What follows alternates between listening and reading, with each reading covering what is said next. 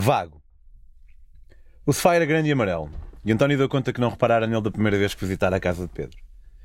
As paredes mostravam, mais que uma casa, quase um museu, com peças e quadros de todo o mundo. E António admirava um quadro em papel de arroz pintado com que parecia ser grafite, quando Pedro chegou, deslizando com a sua cadeira de rodas controlada por si mesmo através do seu sistema pessoal. Sabes de onde vem esse quadro? Olha, rapaz, de onde? Esse quadro é, na verdade, parte do Angkor Wat, um conjunto de templos no Camboja. Alguém encostou a folha à parede do templo, passou grafite e depois preencheu. Estava a olhar para um pedaço da história que está ligado à minha própria história. Como?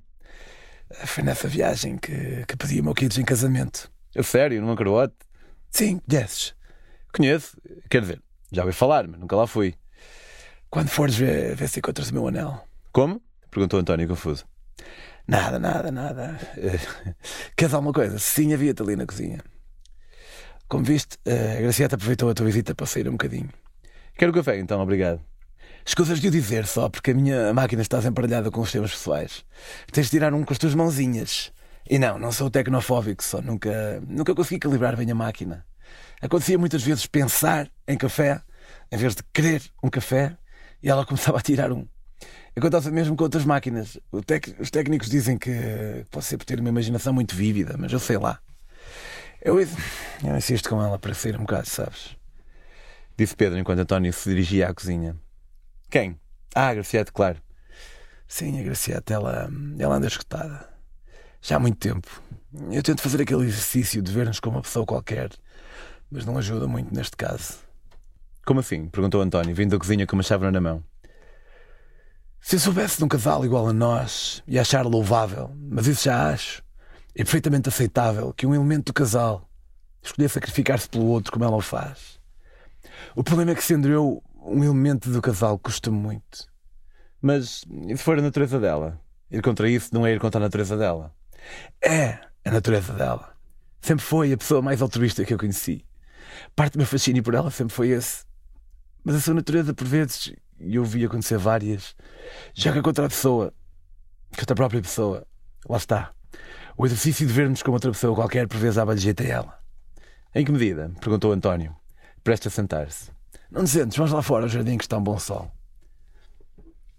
Há pessoas que sacrificam muito pelos outros, em detrimento do seu próprio bem-estar, porque querem ver os outros bem. Mas pensarem que são uma pessoa qualquer, também deveriam querer ver-se bem a si mesmo, percebes? Sim, sim. Se aprenderes alguma coisa comigo, que seja isto. Vermos ou tentarmos ver como outra pessoa qualquer, tanto nos pode reduzir a nossa importância quando está inflacionada, como aumentá-la quando está deflacionada. Suponho que nunca tenhas conseguido que o Kids vos visse como um casal qualquer em relação à ajuda para morrer. Comentou António, pesando bem o tom das palavras para lhes retirar qualquer ironia ou agressividade. Não, não, não consegui. Também não tentei muito. Falei-lhe disso duas vezes e de cada vez senti um olhar que nem sabia que ela tinha. Olha, de certa forma foi como se tivesse conseguido que ela nos visse como umas pessoas quaisquer. Porque olhou para mim como se, olhou para mim como se eu tivesse apontado para alguém na rua e dissesse: dá-lhe um tiro. Vou continuar a falar abertamente como sempre sugeriste. Força, António. Certamente há maneiras de o fazer sozinho. Claro que há. Mas são todas fora de questão. Conduzir aqui o meu bólido para o meio da estrada seria muito perigoso para quem me atropelasse, ou, no mínimo, traumatizante. Claro. Depois podia ir até algum sítio e atirar-me lá de cima.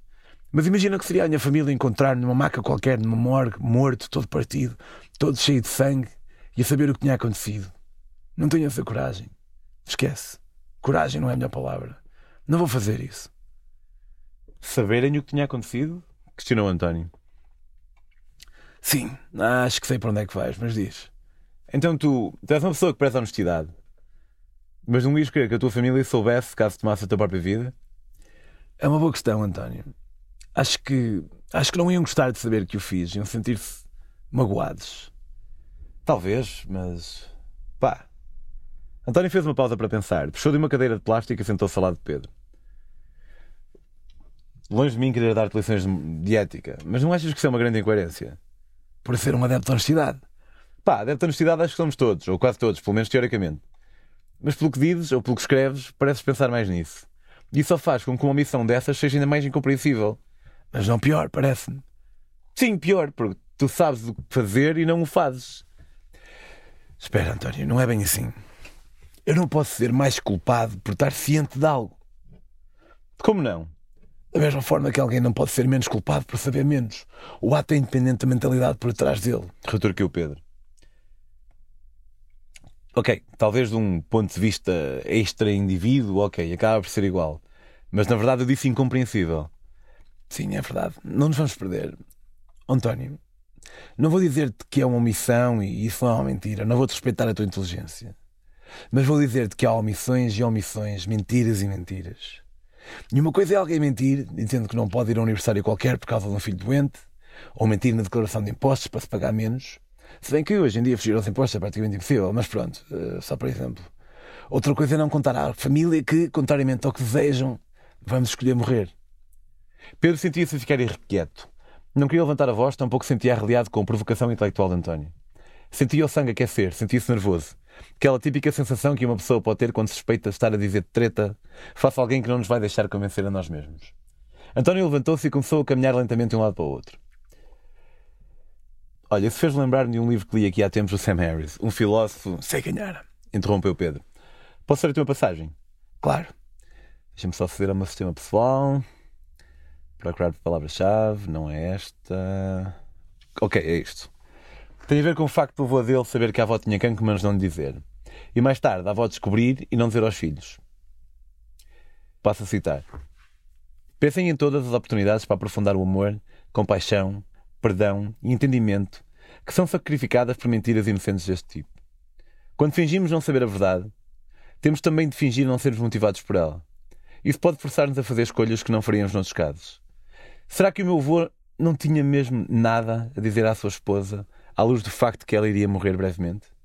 Será que ela não tinha mesmo nada a dizer aos seus dois filhos para os ajudar a prepararem-se para a sua vida sem ela? Estes silêncios são dilacerantes. A sabedoria fica por partilhar as promessas são desfeitas e desculpas não são oferecidas. A oportunidade de dizer algo útil para as pessoas que amamos desaparece, para nunca mais retornar. Ficaram ambos em silêncio. António voltou a sentar-se.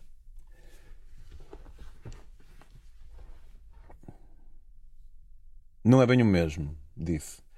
Mas eu percebo. Eles já sabem que eu vou morrer, mas não sabem que vou morrer, caso assim aconteça, claro. E posso escolher dizer-lhes tudo o que achar fundamental, mas eles podem não chegar a ter essa oportunidade. Pois, quase ninguém a tem. A maior parte das pessoas morre assim de repente, e ainda bem para elas. Mas tu tiveste este azar tremendo, e é sempre injusto, mas é o que é. E eu estou aqui a explorar isto contigo, juro que nunca pensei, que ainda não me decidi, não penso o contrário, por favor. Mas, caso decidir ir em frente, não achas que parece estúpido perderes a única coisa positiva de toda esta merda que te aconteceu? Desculpa. Não, António, podes usar as palavras que quiseres. É um conforto interagir com alguém frontal como tu. Mas se fizer isso e chamar os meus filhos e eles não quiserem vir despedir-se por raiva ou não concordarem com o que quero fazer, vai ser pior para toda a gente. Pois eu aposto que eles nunca mais se perdoarão. Pedro, isso pode acontecer, claro. E estou a dizer-te isto da perspectiva confortável de quem não está a passar por isso. Pensa como se fosse uma pessoa qualquer. O que aconselharias?